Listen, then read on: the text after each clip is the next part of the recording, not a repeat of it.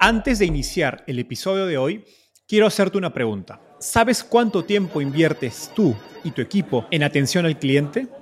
En el mundo de las startups, donde cada segundo cuenta y cada cliente es importante, Zendesk se convierte en tu aliado perfecto. Es como tener un equipo de superhéroes de atención al cliente a tu disposición. Zendesk es una plataforma omnicanal que integrará todos tus canales de comunicación como WhatsApp, email y redes sociales en un solo lugar. Gestiona tickets, ofrece una gran experiencia, aumenta tus ventas, pero sobre todo Construye relaciones cercanas con tus clientes gracias a Zendesk. Como beneficio exclusivo por ser parte de la comunidad startupeable, podrás probar el CRM de Zendesk completamente gratis por 6 meses. Y si decides continuar, tendrás 15% de descuento en tu primer año de contrato. Lo mejor de todo es que Zendesk escala de acuerdo a tus necesidades. Desde la oficina prestada donde empezaste hasta la compañía global que quieres construir. Compañías globales como Slack, Shopify y Airbnb confían en Zendesk para su atención al cliente. Ahorra tiempo, dinero y mantén felices a tus clientes.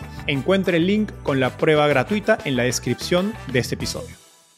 ¿Cuánto cuesta empezar una fintech hoy? ¿Cuánto capital se necesita? Y en Latinoamérica creo que FinTech es la industria que más capital y talento ha atraído en el ecosistema startup latinoamericano en los últimos años. Muchos de estos negocios aprovecharon el contexto de bajas tasas de interés para financiarse y alcanzar grandes volúmenes de ventas, pero hoy el contexto macroeconómico es muy diferente. Y por eso me preguntaba cómo se verá la próxima generación de fintechs en Latinoamérica. Para ayudarme a responder esta pregunta, invité a Adriana Saman, directora de inversiones en Clock Tower Technology Ventures, un fondo de inversión de Estados Unidos especializado en fintech, donde ella lidera las inversiones en Latinoamérica.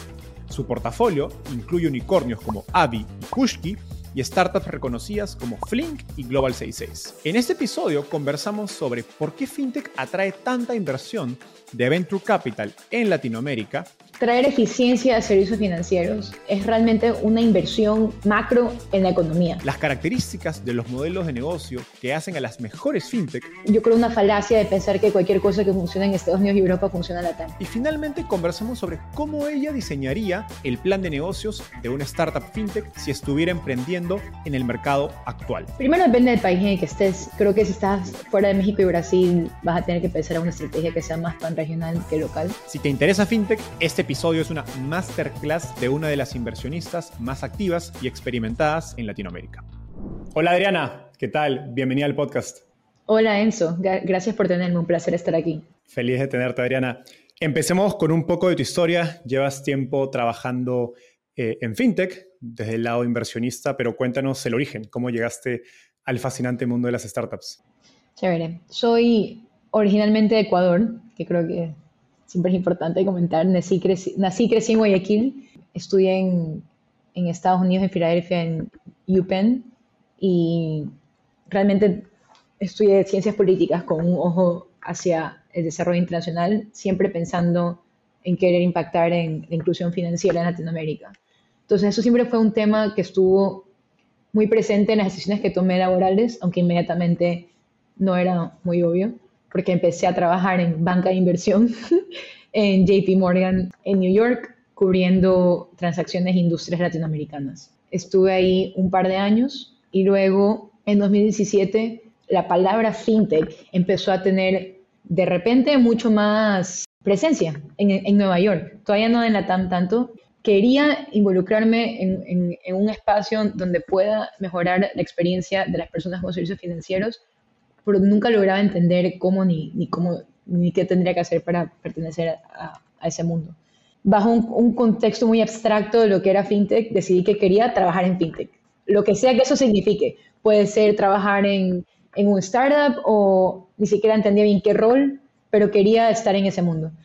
Y mm, al final la, experiencia, la oportunidad que funcionaba mejor con mi estatus de visa y mis intereses terminó siendo una oportunidad interna en JP Morgan donde transicioné al equipo de pagos digitales eh, para hacer estrategia detrás de básicamente todo lo que uno hace cuando usa el app de Chase, que es el banco más grande de Estados Unidos, para enviar dinero a tus amigos, para pagar cuentas, depositar cheques. Se creó un equipo de fintech para mejorar eso. Me dio mucha perspectiva de cómo funcionan los productos y, y cómo piensan los bancos, pero al mismo tiempo entendí que no quería estar en una corporación grande creando features que eran un poquito mejores para un producto que funcionaba ya de por sí bastante bien.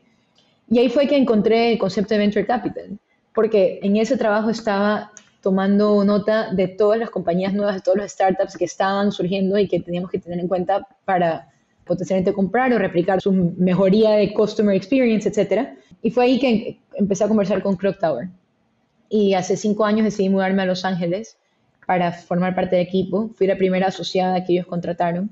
En aquel entonces Clock Tower solamente cubría fintech en Estados Unidos y estábamos levantando nuestro primer fondo institucional. Fue una decisión atrevida porque no conocía a nadie en California, era un fondo todavía muy incipiente, eh, pero hubo algo del equipo y sobre todo del concepto de estar en fintech eh, y apoyando emprendedores, empoderándolos a que ellos sigan sus ideas y construyan cosas increíbles que me llamó la atención. Y ya llevo cinco años acá. Eh, para mí fintech es como el motor de la inclusión financiera en todas partes del mundo y, me, me, divierte mucho y me apasiona mucho ahora poder también hacerlo en Latinoamérica. Y vamos a hablar más de eso más adelante, pero ahora mencionaste este rol que tuviste dentro de, del equipo de Chase de empezar a mapear startups, encontrar que, digamos, qué compañías estaban haciendo cosas interesantes y que podrían ser eh, eventualmente una adquisición para, para Chase o de repente un producto a, replicar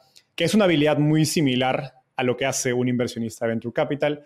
¿Qué, qué habilidades te llevaste digamos, de banca de inversión y esa experiencia en Chase que te han servido como inversionista? ¿Y qué otras habilidades te ha tocado aprender desde cero, ya dentro de, de Clock Tower como inversionista de Venture Capital?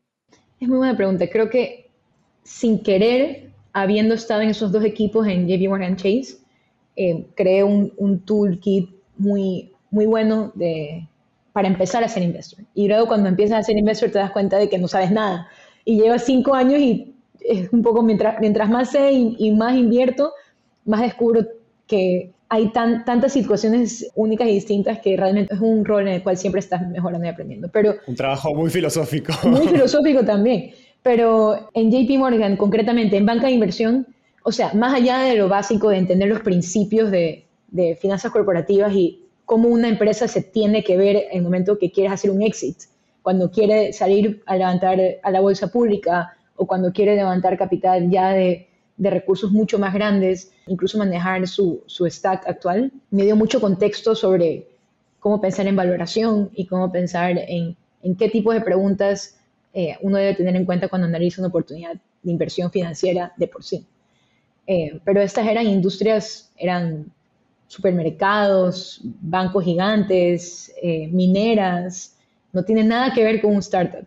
Pero eso me ayudó mucho, tener un contexto mucho más estructurado alrededor a qué modelo evoluciona una compañía cuando está en cero. Y luego, en el rol de Chase, aprendí lo que era tech, lo que era un producto. Entendí cómo funcionaba la colaboración entre un ingeniero, un product manager, un diseñador. Aprendí cosas muy básicas, aprendí lo que era un API. O sea, o sea, quiero dejar claro que cuando entré a ese equipo no tenía idea de nada, solo sabía que me apasionaba lo que podía lograr eh, la tecnología en servicios financieros. Entonces me dio un entendimiento mucho más concreto de cómo se debe operar internamente en una compañía de tech, aunque Chase Digital no era una compañía de tech, están intentando estructurarse de esa manera, con lo cual había mucho diálogo interno sobre cómo está estructurado Spotify, Amazon y compañías que queremos replicar. Y me dio mucha perspectiva sobre el tipo de talento que debe estar involucrado en las etapas más tempranas, eh, por qué es tan difícil para un banco tan grande innovar tan rápidamente. No es que no quieren. O sea, qué tipo de trabas se les presentan regulatoriamente y de escala para, estar a, la altura de los startups. Y también identifique oportunidades de innovación que eventualmente pueden ser replicadas en el mundo de fintech. Así que fue un, gran complemento que en ese momento no lo entendí, pero luego, eh, habiendo empezado en Clock Tower, me di cuenta de cuánto facilitó mucho eh, las primeras conversaciones con el founder. Solo en el trabajo te das cuenta de que tú puedes entender toda la teoría, pero al final estás invirtiendo en personas, estás invirtiendo en agentes de decisión y tienes que, es más allá de lo que está escrito en el papel, hay un factor muy de intuición y de, de realmente eh, identificar cuáles son las aptitudes más importantes para un emprendedor que pueda maximizar la posibilidad de que llegue a un éxito. y eso no te lo enseña en ningún trabajo. Creo que eso solo lo aprendes conversando con muchos emprendedores y entendiendo cómo va evolucionando esos negocios y identificando qué fue lo bueno y lo malo. Y eso creo que es algo que sigo, siempre me, sorprende eh, cómo lo voy mejorando y aprendiendo. Hablando de lo malo, ¿cuáles son los errores más grandes o importantes que, crees que has cometido en evaluar emprendedores y que has aprendido eso? Creo que a veces hay un factor de enamorarse demasiado de la idea y dejar de lado un poco como si la persona que va a ejecutar la idea realmente es la persona correcta para ejecutar esa idea. Y la mayor cantidad de veces que nos hemos equivocado ha sido escogiendo la, la idea correcta, pero no la persona correcta. Muy pocas veces nos hemos equivocado cuando escogemos la persona correcta cuando la idea no nos convencía por completo. Entonces creo que sobre todo en las etapas más tempranas es no o sea, sobre todo al ser especializados en fintech y estar siempre queriendo predecir el futuro y desarrollando tesis sobre hacia dónde tienen que ir las cosas, es muy fácil que alguien te diga algo que tú exactamente crees que eso debe ser así, pero no significa que ese equipo va a lograrlo. No significa que no haya otro equipo y que lo pueda lograr también. Entonces, un poco tener esa disciplina de mantener nuestros, un poco como framework de análisis de, de seed stage y, y el tipo de, actitudes que priorizamos y mantenernos disciplinados con eso, porque cuando nos desviamos de eso es que hemos cometido más errores. Antes de, grabar la, entrevista hace unos días estábamos conversando por WhatsApp acerca del, tamaño de mercado de distintas industrias en Latinoamérica. Yo te decía que del lado de EdTech es difícil porque hay muchos mercados que, pueden tener muchísimo impacto y puedes hacer cosas increíbles, pero que son eh, tamaños de mercado limitados, al menos para un fondo grande, ¿no? o un fondo sobre todo de Estados Unidos que suelen tener tamaños de, fondo más grande. En el caso de FinTech, es, digamos, es ese mercado donde todos los emprendedores e inversionistas repiten hasta el cansancio de que es el mercado enorme, que la oportunidad es gigantesca, que falta inclusión financiera. Y creo que se repite hasta el cansancio y para quienes estamos, no somos expertos en FinTech, suena a, digamos, a mucho y a nada, ¿no? Es, eh, cuando, se describe la oportunidad de esa manera ayúdanos a entender por qué FinTech es una oportunidad tan grande y tan atractiva para, para Venture Capital. Y sería genial si le ponemos números, quizás el contexto de, digamos, de, de, México, para ayudarnos a dimensionar por qué la oportunidad es tan interesante para, para fondos en Estados Unidos, en Latinoamérica. A grosso modo, traer eficiencia a servicios financieros es realmente una inversión macro en la economía, en hacer que todos los procesos económicos sean más eficientes. Los pagos entre personas, el acceso a crédito, el acceso a seguros, los pagos B2B. Mientras menos errores hay en esos procesos, mientras más agilidad y menor costo asociado, vas a crear beneficios económicos en general. Y eso para mí, al nivel más alto, es lo que me emociona de que todavía existe en cualquier esquina del mundo una posibilidad de agregar eficiencia a sus servicios que están básicamente son las venas de cómo operamos como sociedad. Eh, y no todas las verticales están embedidas de esta manera en, nuestro modo operandi en cualquier cosa que hacemos. En Estados Unidos ha sido una oportunidad muy interesante, llevamos ocho años invirtiendo en US. En Latinoamérica, creo que eso fue un poco cuando se me prendió el foco ese mismo año 2017, fue como fintech. En Latinoamérica, todo el mundo tiene un smartphone, nadie tiene una cuenta de banco. Esto fue en 2017, no es lo mismo hoy, pero era así como cómo esto, esto va a ser el motor que va a hacer que la gente empiece a, cambiar sus hábitos. Y empezando a entender mejor la oportunidad, y es como, ok, esto lo veo yo de una manera más como anécdota por donde crecí y el ecosistema del cual yo estuve rodeada, pero no sé si simplemente es mi impresión o si realmente es una oportunidad tan grande. Y cuando ves los números es, es impresionante. Me dice que nos enfoquemos en México, hablemos de México, pero creo que ahí los trends son análogos alrededor de la región. Brasil es un poco distinto, su escala es mucho más grande y sus problemas un poco más distintos, pero aplica. México que tiene 126 millones de personas, tiene 82% de las transacciones que se hacen hoy en día todavía siguen siendo en cash, en efectivo, pero está digitizándose. Antes de la pandemia era 90%, con lo cual tienes un trend, tienes una apertura a la digitalización de pagos, pero todavía sigue siendo predominantemente cash.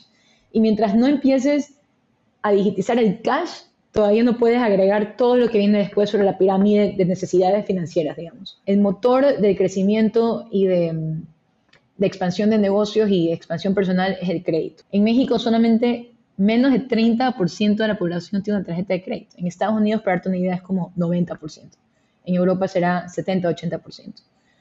Eh, y la mayoría de esas tarjetas son tarjetas de, de, tiendas de departamento. Ni siquiera son tarjetas como de crédito que uno puede usar en, cualquier tipo de negocio que, o necesidad que tenga.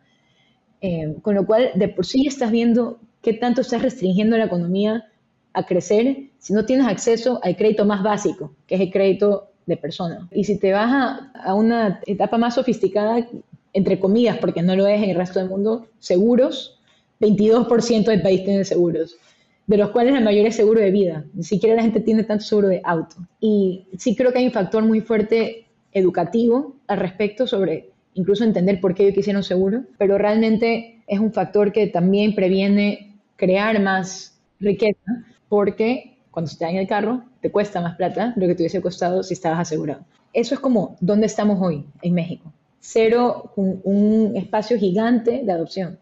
Por otro lado, ¿cómo es el estatus en el acceso a bancos? Son los bancos mexicanos y los bancos de Latinoamérica en general. Son los bancos más rentables del mundo, de todo el mundo. No hay, no hay bancos que generen más plata que los bancos de Latinoamérica. Es un negociazo ser un banco de Latinoamérica.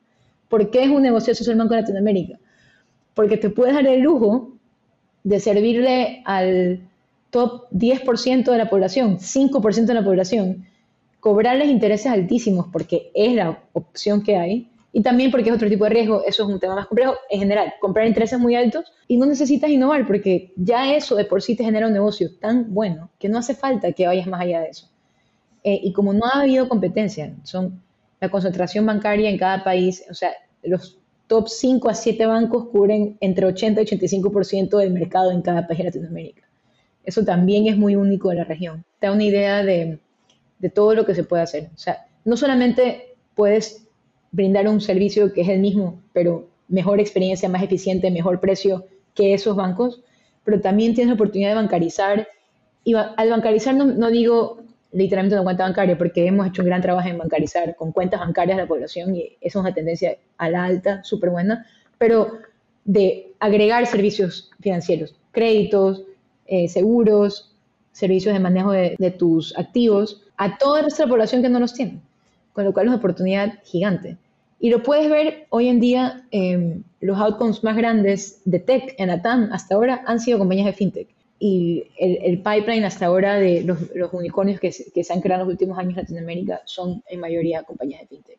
Y más del 40% de los dólares de, venture en promedio en los últimos cinco años que se han invertido en la TAM han sido fintech. Mencionaste el rol de los bancos y, y uno cuando ve las, las tasas de rentabilidad de los bancos en Latinoamérica son no sé si cuatro o cinco veces más altas que incluso bancos en Estados Unidos. Y creo que en un inicio en Latinoamérica los, los bancos parece que se vieron pues, rebasados o superados por fintech, eh, pero en los últimos creo que tres años hemos empezado a ver a corporativos invirtiendo, reaccionando con muchos recursos eh, para ser más ágiles, innovar desde adentro, algunos comprando fintechs, otros incubando sus fintechs y, y creo que han habido varios casos de éxito, pienso en GBM Plus, en eh, en México, bueno, no es, no es un banco, pero ha tenido una transformación digital impresionante.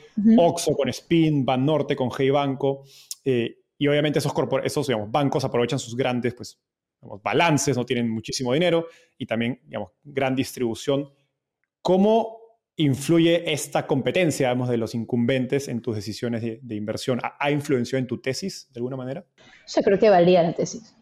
Creo que valía que em, se puede disrumpir y se puede crear mercados y se puede quitar market share si haces los productos correctos de la manera correcta. Creo que todas estas iniciativas que has comentado son buenas, porque al final la meta debe ser que el pueblo mexicano, que los mexicanos y los latinoamericanos podamos acceder a más servicios. Y digitizar servicios desde el punto de vista de incumbentes también va a ser necesario e importante para acelerar esa transición eh, desde el punto de vista que afecta a los fintechs, creo que mientras más servicios digitales hayan, es mejor. Porque mientras más confianza tú generas en un sistema que no requiere de pactar directamente con una persona y que no requiere usar efectivo, más abierto vas a estar a adoptar otro tipo de servicios similares y en los cuales pueden ser fintechs. Muchas de estas iniciativas que has comentado son más como en la parte de infraestructura. O sea, no es GBM Plus, pero Spin es redes de efectivo, me parece, ¿no? Es una, billetera digital. Eso es súper importante, porque si una vez que tienes billetera digital, ellos se pueden beneficiar de tenerla dentro de su ecosistema, pero una vez que haces dinero digital, vas a querer comprar más online y vas a poder empoderar más el mundo del e-commerce.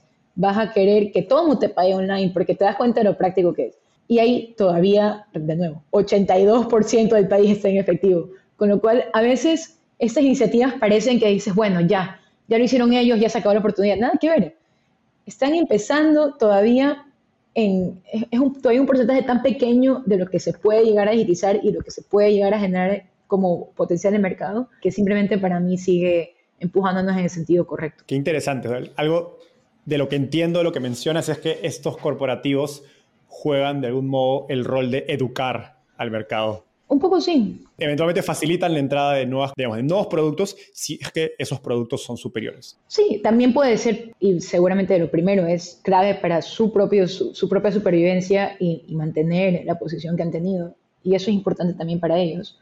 Eh, pero al final yo creo que hasta el día de hoy los incumbentes son los que más confianza van a tener el consumidor porque hasta ahora son los únicos servicios donde la gente ha podido eh, guardar su, su dinero, aunque no sea la mejor experiencia creo que si ves que ese lado también se digitaliza, tiendes a, creer más en, todas las posibilidades que pueden haber. A mí me, encanta esta frase, creo que es de Joseph Stiglitz, que es un, economista, de que la regulación beneficia al incumbente.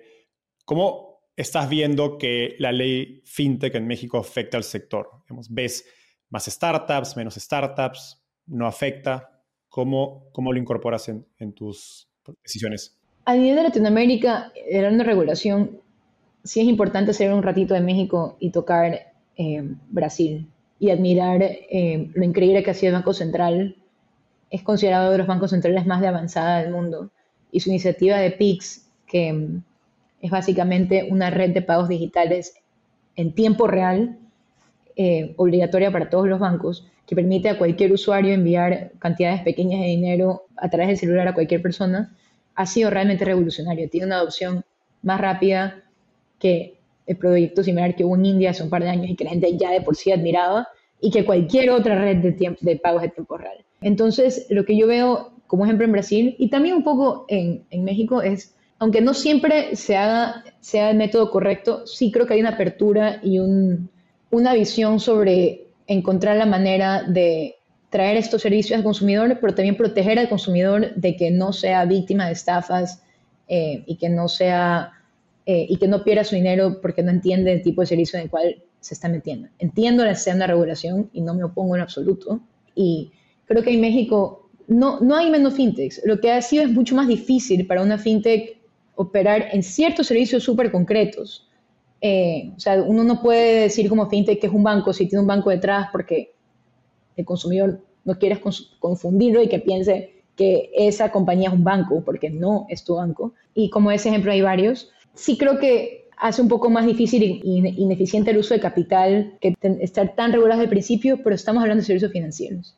Y es como, eso es lo más importante para un, consumidor y en todas partes del mundo siempre son servicios regulados. Con lo cual yo creo que cuando un emprendedor quiere entrar en fintech, entra asumiendo que vas a tener que operar dentro de un marco regulatorio que por lo general va a ser rígido. Con lo cual no ha sido hasta ahora un, algo que detenga, yo creo, eh, la innovación cuando la ves big picture. Sí creo que ha sido algo que ha eh, causado curvas en el camino para verticales muy, muy concretas, me da pena, pero creo que al principio, a largo plazo, no, eso no va a prevenir eh, la innovación y, al final creo que a largo plazo es importante que haya un marco en el cual la gente pueda confiar y que, y que pueda ser pueda evitar malos, malos actores en el sistema. Hablando de confianza, creo que tienes un rol bastante especial, digamos, siendo latina, estar en un fondo de inversión de Estados Unidos. Igual que tú. En Latinoamérica, sí, pero no hay tantos en Estados Unidos interesados en EdTech, entonces es diferente. Eh, entonces, estoy seguro que muchos inversionistas te consultan acerca de, de, oye, FinTech en Latinoamérica, ¿no? ¿Está bien? ¿Está mal? ¿Cuál es la perspectiva que escuchas hoy acerca de fondos de inversión en Estados Unidos, acerca de, de Latinoamérica, particularmente FinTech?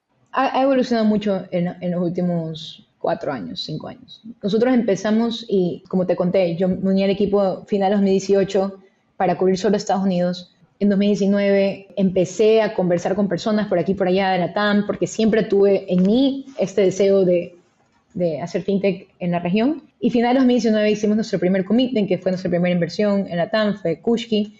Y a partir de ahí eh, empezamos a ser muy activos, ¿no? Entonces lo vimos desde, desde que cuando ibas a la conferencia de FinTech de Finovista habían 200 personas y ahora es como un mega evento. Hemos visto cómo ha crecido. Y, y sí, en 2021 de repente Latinoamérica era todo. ¿Y por qué fue eso? Hay, hay muchas razones y no hay que comentarlas todas en detalle, pero eh, lo, importante de tener en cuenta es que ese año fue un año eh, muy, muy acelerado y muy loco en todo el mundo eh, con el apetito que hubo de dólares de, de, venture capital. Y todos los fondos, no todos, muchísimos fondos de Estados Unidos que históricamente hubiesen podido hacer fintech en Estados Unidos, no problem, de repente no encontraban oportunidades atractivas porque habían 10 otras personas queriendo hacer la misma oportunidad, eh, los precios ya no eran los mismos que antes y también tenían la presión y el deseo de invertir durante este rush que hubo.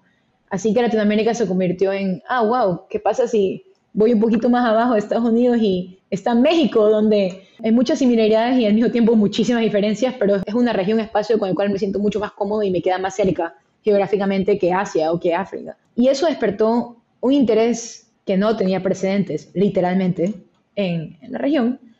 Eh, y también provocó que haya una alza de precios muy altas en seed y series A, pero también lo que para mí hizo fue lo que yo creo que hubiese tomado tres o cuatro años en ocurrir, ocurre en un año, que es básicamente exacerbar el ecosistema local, demostrar que hay apetito y que se puede crear compañías de tech, eh, convencer al talento a unirse a startups y un poco quitar en, Estados Unidos ese estigma de que, ¿qué es Latinoamérica? O sea, antes la gente no quería ver, sonaba como un, como un espacio tan lejano y tan impensable para invertir y ahora de repente era como un poco, si estoy en un día en un día en Estados Unidos, casi lo mismo. Y desaceleró en 2022 a desacelerado en 2023. Hubo muchos turistas, hubo muchas personas que hicieron una inversión y que no harán ninguna más. Pero yo creo que Latinoamérica se mantiene ahora en el a las personas de una manera que nunca estuvo y eso no ha cambiado. Lo que ha cambiado es que hay una vara mucho más alta sobre en qué tipo de compañía voy a invertir hoy. Si antes hubiese invertido en un founder, ok, con una idea, ok, pero porque era Natam y porque era 2021, no voy a invertir en eso. Pero siendo compañía Series A, Series B, incluso sí, con un equipo excelente, con una atracción muy atractiva y siendo un espacio interesante, todavía hay demanda para ese tipo de empresas eh, y todavía sabemos que hay muchos fondos que están interesados en continuar invirtiendo en la región. Eh, simplemente es con un poco más de, recelo o, simplemente como debe ser, o sea, con, con un estándar alto de qué amerita recibir capital. Creo que va a ser un periodo un poco duro el próximo año eh, y lo ha sido en los últimos seis meses donde hubo tanto capital y tantas compañías que no estuvieron entrenadas para operar de manera eficiente, cuyos inversionistas las empujaron a crecer a todo costo y que ahora están tratando de cambiar la narrativa por completo. Eh, pero también creo que haber un grupo de compañías que van a surgir y creo que este es el mejor momento para invertir en la TAM porque tienes todo el ecosistema que acabamos de comentar, pero tienes un, una... Menos competencia. Menos competencia 100% y lo ves porque los fondos locales están haciendo deals increíbles, pero también tienes eh, precios más baratos de entrada. O sea, tienes valoraciones más aterrizadas con la realidad y con el riesgo de invertir en Latinoamérica. Que prácticamente desapareció en 2021. Exactamente, que desapareció en 2021. Exactamente. Mucho de eso está relacionado a las tasas de interés. Entonces me gustaría entender cómo ese cambio, digamos, en el panorama de tasas de interés se ha traducido en el tipo de negocios de fintech que estás viendo hoy. Eh, y como comentábamos, digamos, en 2021-22 hubieron fintechs que levantaron varios millones de dólares, incluso en, digamos, en PowerPoint, en etapa presemilla, eh, que hoy día es muy raro verlo. Eh, y recuerdo que se justificaban digamos, estos tamaños de rondas porque emprender en, en fintech es caro me acuerdo un argumento que escuchaba muy seguido. ¿Cómo ha impactado digamos, esta subida de tasas de interés en el tipo de negocio que estás viendo hoy día en Latinoamérica? Y hablando de con tipo de negocio, me pregunto, créditos, pagos, infraestructura, ¿cómo caracterizarías eso? O sea, la subida de tasas de interés aplica a todos, a los fintechs y a los bancos. Con lo cual, al final, cuando suben los precios para el consumidor, porque son negocios de spread, son negocios donde el capital te cuesta X porcentaje, tú lo ofreces a X porcentaje y te quedas con la diferencia, sube el costo para el consumidor, pero sube el costo de todas las alternativas para el consumidor. Con lo cual, en los negocios más maduros que tenemos, como ya más grandes, que tienen eh, books con cohorts más largos, no, no ha habido un, cambio en, originación.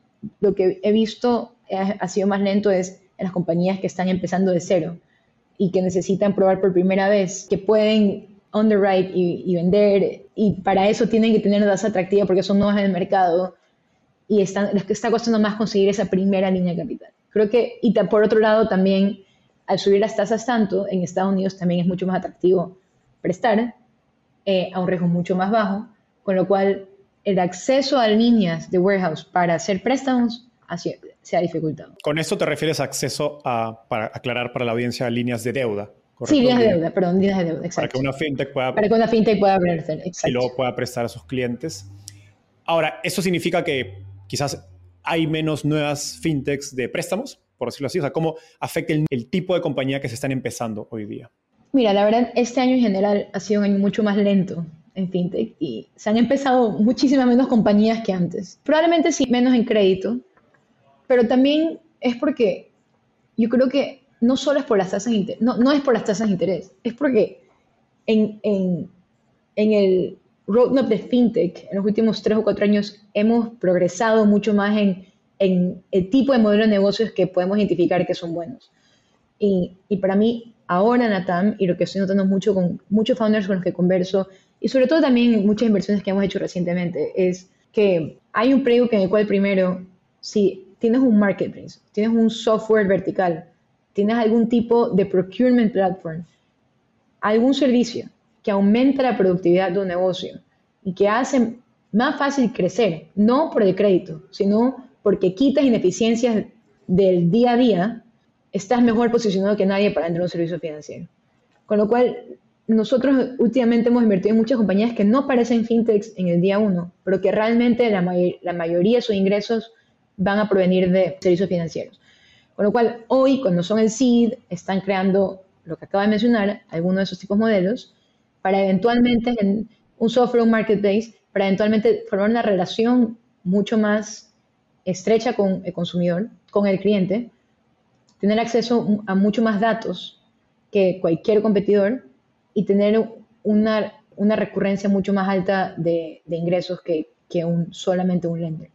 Y ahí están mejor posicionados que nadie para ser lenders. No todas estas compañías van a ser lenders in-house, porque no es que no es lo mismo, son negocios muy diferentes, pero también ha surgido un, un stack de infraestructura que te permite originar préstamos y beneficiarte de la originación como, como intermediario eh, o tener opciones white label de, de, hacer de este tipo de colocaciones, procesar pagos, eh, vender seguros. Entonces, realmente lo que estamos viendo es esta creación de B2B software marketplace que tampoco hay presente en la región y, para mí te demuestra que hay un poco una madurez de la primera fase fue la versión latina de todos los modelos americanos y europeos que habían. Algunas de, y algunas de esas van a ser muy exitosas, algunas de esas se probó que no funcionaban de la misma manera. Y ahora estamos pasando una fase de creación de modelos de negocios locales que están tocando necesidades muy específicas en en los países en los que están construyendo y utilizando servicios financieros para monetizar. A partir de esta última observación que has, que has hecho, eh, tu equipo me contó que tuviste un rol clave en identificar un conjunto de oportunidades en Latinoamérica y que eso fue lo que digamos, llevó a, Clock Tower a animarse a lanzar un fondo dedicado a Latinoamérica, porque este es un fondo de Estados Unidos y un fondo de Latinoamérica. ¿Cómo evolucionó tu apetito por negocios de fintech en los últimos dos años? Digamos, ¿qué, ¿Qué oportunidades te interesaban antes y qué oportunidades te interesan, te interesan hoy. Creo, creo que ya, ya, explicaste cuáles te parecen interesantes hoy, pero cuéntanos esa, esa evolución. Mira, en los últimos dos años no ha cambiado mucho porque cuando empezamos el fondo eh, lo lanzamos con dos o tres tesis en mente de lo que, donde nosotros veíamos que la mayor cantidad de innovación iba a ir y hasta ahora, si tú ves nuestras inversiones, mapea bastante bien a lo que hemos estado haciendo. Una es pagos. Como comentamos al principio, pagos es la base sobre la cual todo fluye. Y si no tienes un mecanismo de pagos en el cual puedas confiar, que sea digital, que sea eficiente, que sea un costo razonable, no vas a poder distribuir de manera eficiente ningún tipo de servicio financiero. Entonces, tenemos como una docena de inversiones en cada nodo de la cadena de pagos, porque creemos que lo primero que está evolucionando y que va a ser fundamental es repensar todo el proceso de pagos en la región. Y no es obvio para mí que va a ser igual que Estados Unidos, no es obvio que todo el mundo va a usar tarjetas de crédito, eh, hay wallets, hay las redes de, pagos en real time y otro tipo de servicios que, requieren otro tipo de tecnología para aceptación y para conocer a tu cliente y todo eso que también generan otro tipo de inversiones alrededor de hacer los pagos más eficientes. Eso es uno y súper importante. Dos, es el tema de lo que también comentamos un poco, es hay dos maneras de, crear outcomes en, en, fintech. Una es quitarle un par de clientes a los bancos grandes, otra es brindar esos servicios al resto de personas. Entonces, va a haber un flight de compañías que también lo que está, simplemente están digitizando servicios fundamentales, ofreciendo experiencias de consumidor mejores, ofreciendo em, respuestas inmediatas. Es que es impresionante las pocas cosas que tienes que hacer para ya estar mucho más adelante. Y ser lenders normales. Y eso también, hemos invertido mucho, estamos muy contentos porque creemos que la primera fase de outcomes van a ser mejores versiones de estos servicios básicos. Y de ahí la más interesante que es lo que venimos comentando ahorita, es esto, es, que la, la, mayor distribución de servicios va a ser embebida en otros servicios. Eh, y eso no es algo que ocurrió en Estados Unidos en, en, la revolución, entre comillas, de fintech que ha habido, porque aquí todos los servicios incumbentes de, de por sí eran mejores. Y se fue creando en infraestructura poco a poco, a medida que iba progresando eh, la tecnología en fintech. En Latinoamérica nos beneficiamos de conocer todo eso. Entonces, sí estás habiendo un momento de leapfrogging en el cual ya sabemos, y sobre todo ajustado a la realidad de las necesidades de la región, que si desarrollas más tecnología que simplemente un préstamo digital, vas a poder ser el mejor prestamista digital. Esto último me, encanta. En Estados Unidos le suelen llamar vertical SaaS o, software as a service vertical, que es un, un modelo de negocio, de producto, que hace cinco años en Latinoamérica no hubiera sido posible. ¿no? Hubiera sido demasiado costoso porque hubieras tenido que hacer absolutamente todo como startup, los pagos, eventualmente infraestructura de, créditos, eh, no sé, eh, las verificaciones de identidad, etc. Y hoy día hay, digamos, hay muchas compañías, que varias han pasado por el podcast, que te ofrecen toda todos estos servicios, digamos, de back office como infraestructura a través de, APIs o herramientas de SaaS y por pocos dólares al mes puedes utilizarlos y, enfocarte solamente en construir pues, las funcionalidades que son claves para entender a un cliente específico, ¿no? que puede ser una, ferretería, una bodega, etc. En esa línea, estos nuevos servicios de infraestructura hacen que empezar una compañía sea más barato, eh, pero por otro lado tenemos cosas que hemos hablado antes, ¿no? como regulación, o la disponibilidad del capital, ¿cuánto cuesta empezar una, una fintech hoy? ¿Cuánto capital se necesita? Danos un, un aproximado. Es complicada esa pregunta, pero la puedo responder un poco como cuánto es la primera ronda de capital que permite a un equipo demostrar un producto viable. Y en Latinoamérica creo que con un millón de dólares, 800 mil, puedes llegar a un lugar. Antes hubiese sido mucho menos, pero también el, el costo de talento ha subido y también creo que hoy en día lo que significa crear una fintech y lo que significa demostrar que algo funciona es mucho más que antes. Eh, o sea, la vara es más alta sobre, ah, ok, no es que hiciste un préstamo, estás creciendo y, y, haciendo cientos de préstamos a la semana. Antes de levantar tu seriedad o no, con lo cual creo que es complicado alcanzar cómodamente, entre comillas, me refiero con todo tipo de recursos humanos y, y tecnológicos, Em, una serie de metas atractivas con menos de ese capital, em, me suena. Creo que hace cinco años, y si un inversionista local me escucha decir que soy una gringa, que tengo los costos mucho más eh, altos, pero siempre veo las cosas con un ángulo más conservador, de que no todo va a funcionar la primera vez.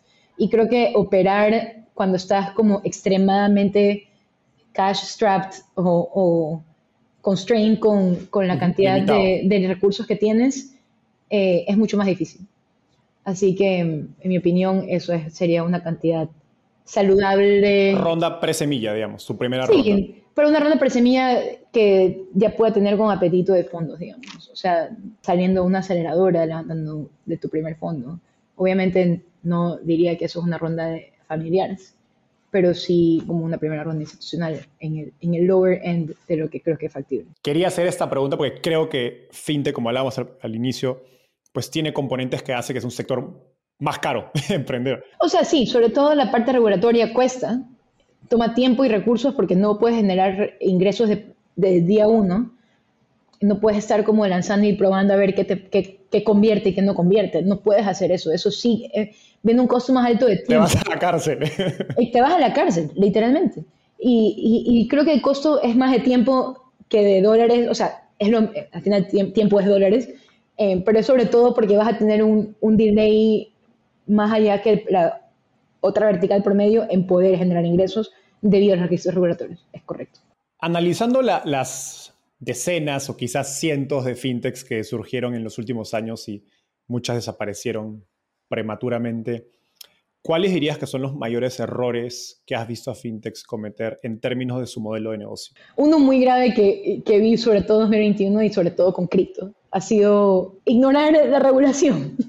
como, creo que ese es el error más grande, como puede que no nos encante cómo está estructurado el esquema regulatorio de hoy, pero como subestimar lo que puede pasar si decides lanzar productos que no tienen ningún tipo de, marco de protección del consumidor o cual tú también te puedas amparar como empresa, ha sido el error número uno, 100%. Buscar workarounds para lanzar y eventualmente ponerme en línea tampoco funciona. O sea, eso ha sido el error más grande en FinTech.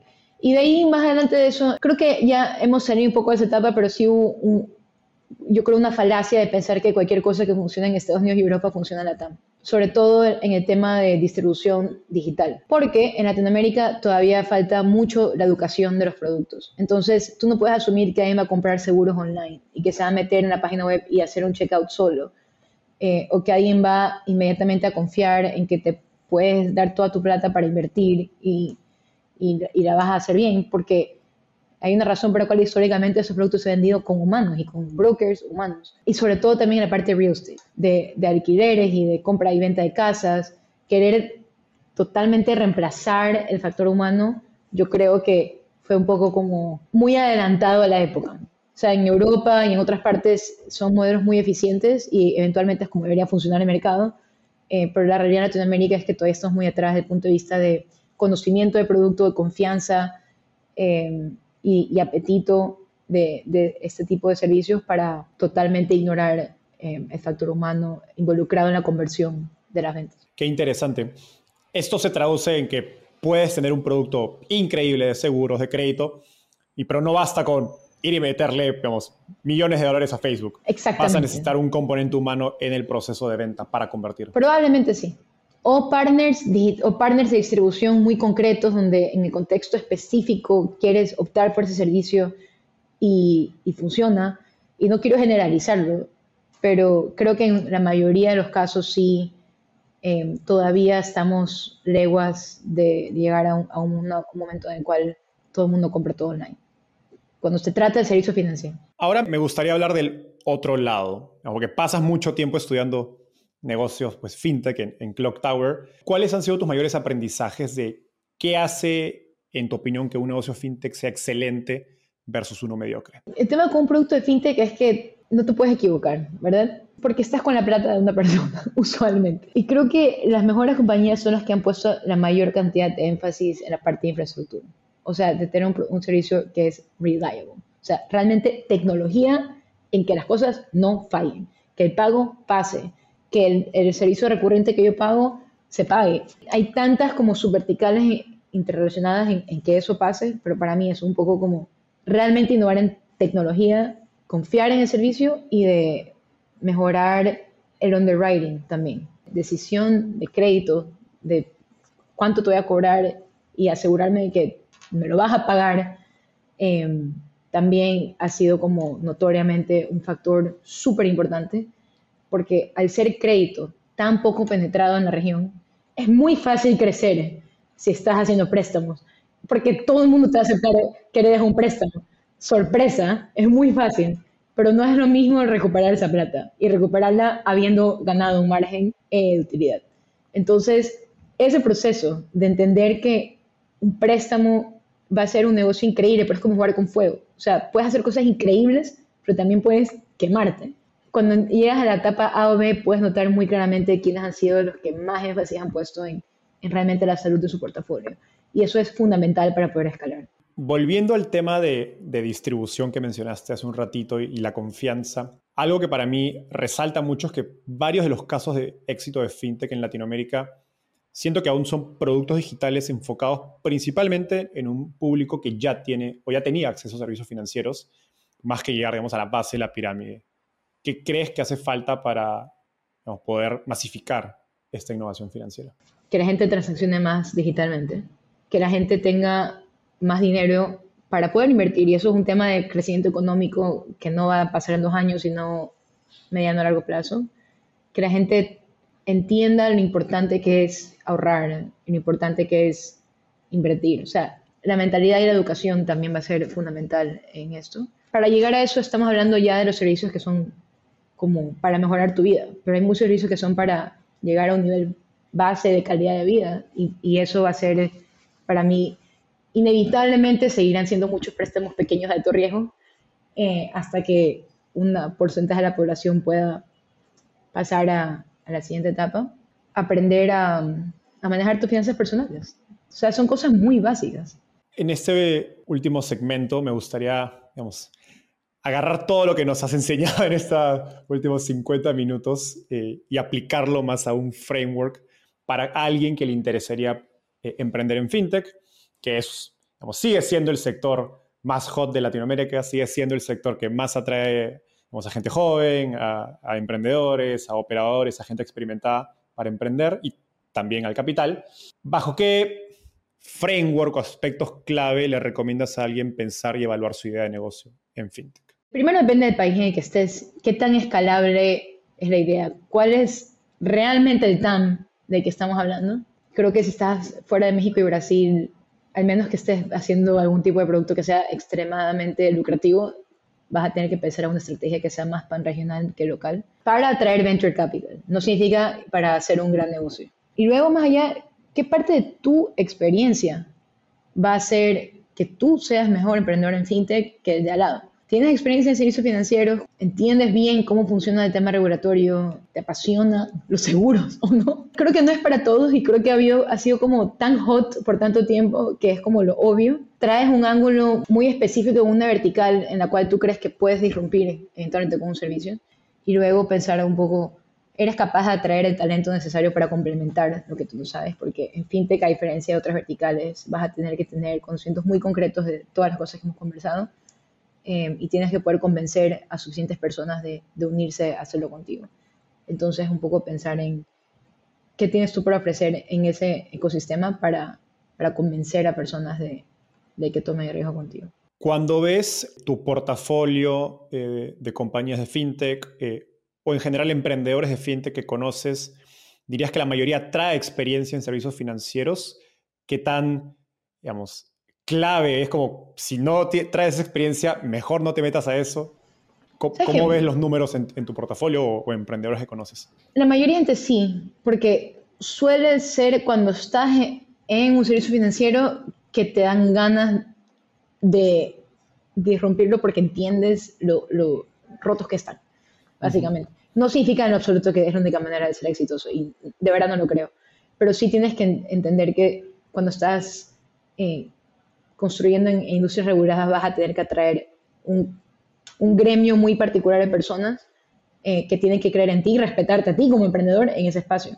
Eh, creo que en, la manera que están evolucionando las cosas en Latinoamérica, como, como lo hemos conversado mucho hoy, en la parte de vertical software y marketplaces, conocimiento de industria es fundamental. O sea, quiero hacer un marketplace de restaurantes. ¿Qué tanto tiempo has pasado en la industria de los restaurantes?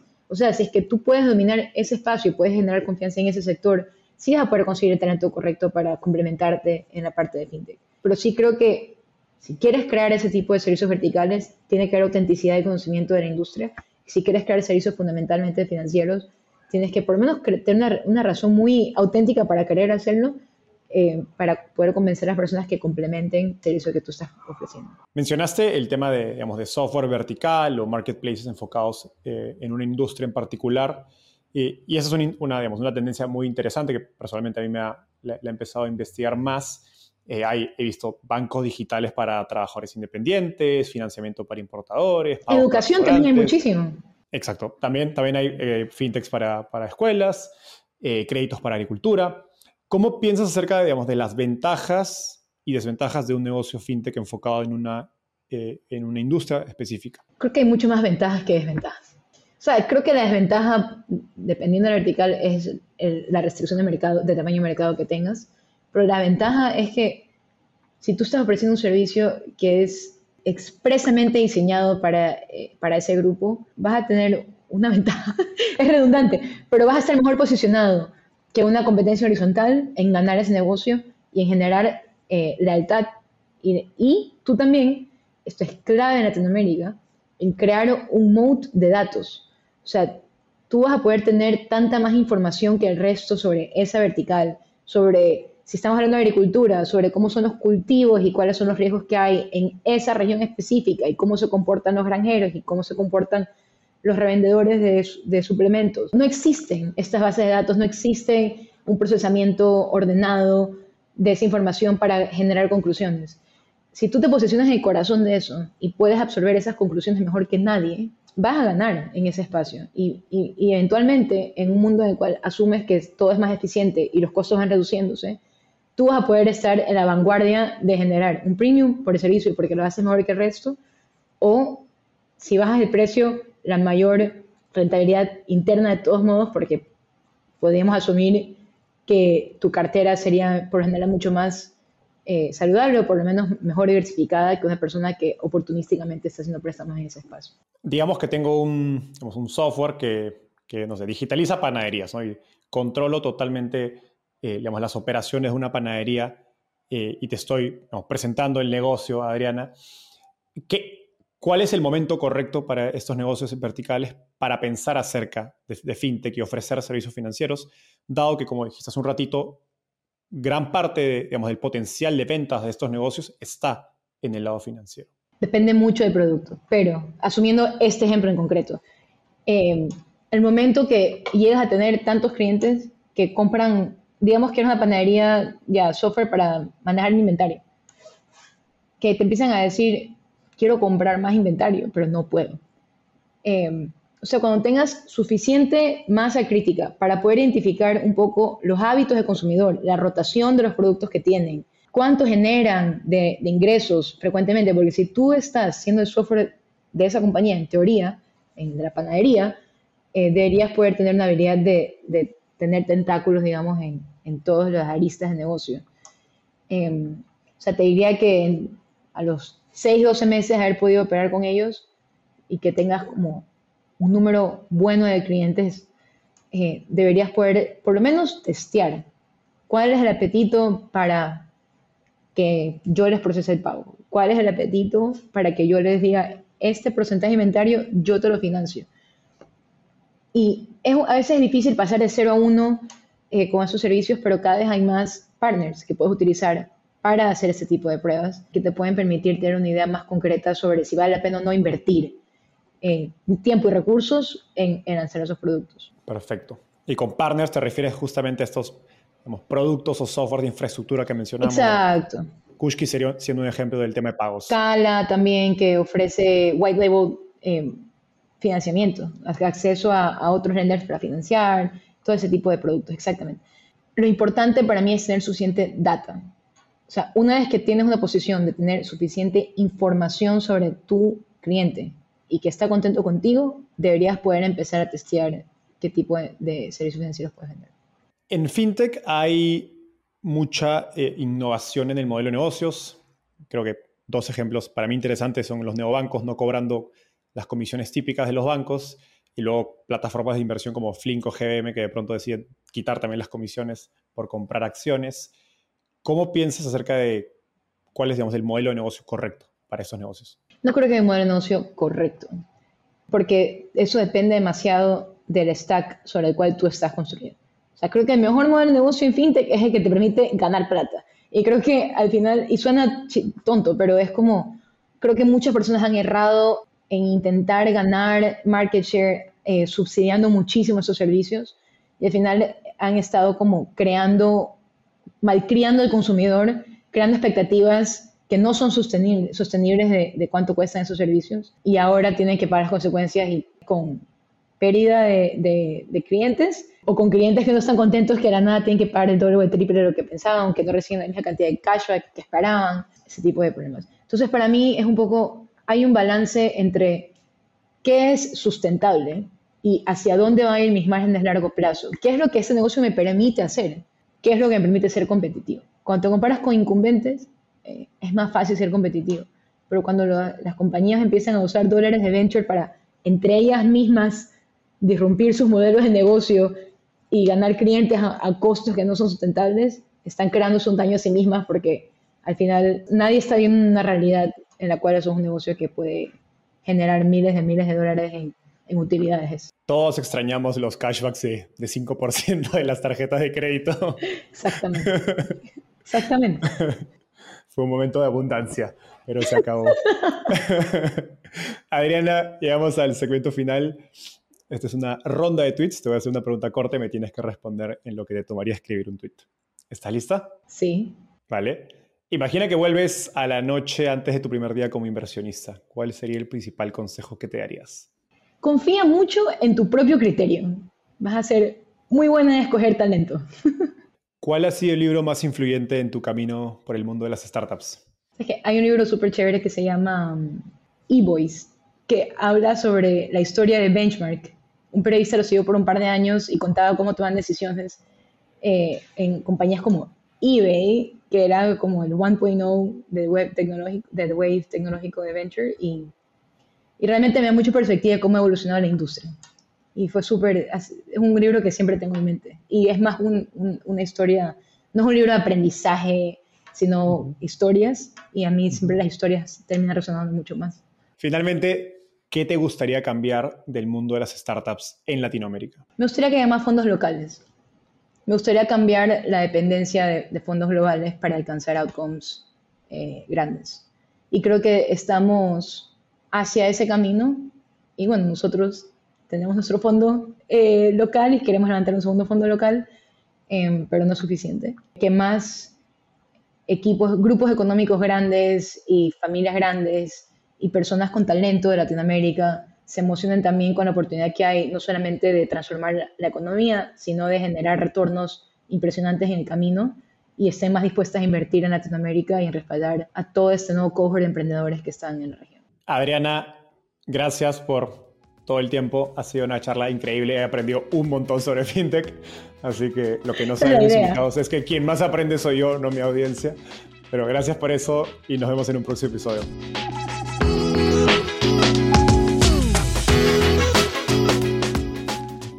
Antes de terminar, quiero contarte que lanzamos el podcast Startupiable en 2021 y ya somos más de 30.000 personas que lo escuchamos mes a mes.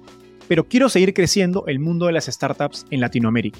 Por eso, si te gustó este episodio, ayúdanos contándole a tus amigos, familiares colegas. También suscríbete y déjanos un review en Spotify o Apple Podcasts. De hecho, me gustaría saber por qué escuchas el podcast. Mándame un mensaje sencillo a enzo.startapeable o por Twitter a arroba Enzo Cavalier, contándome por qué escuchas Startupiable y cómo te ayuda a tu empresa o carrera.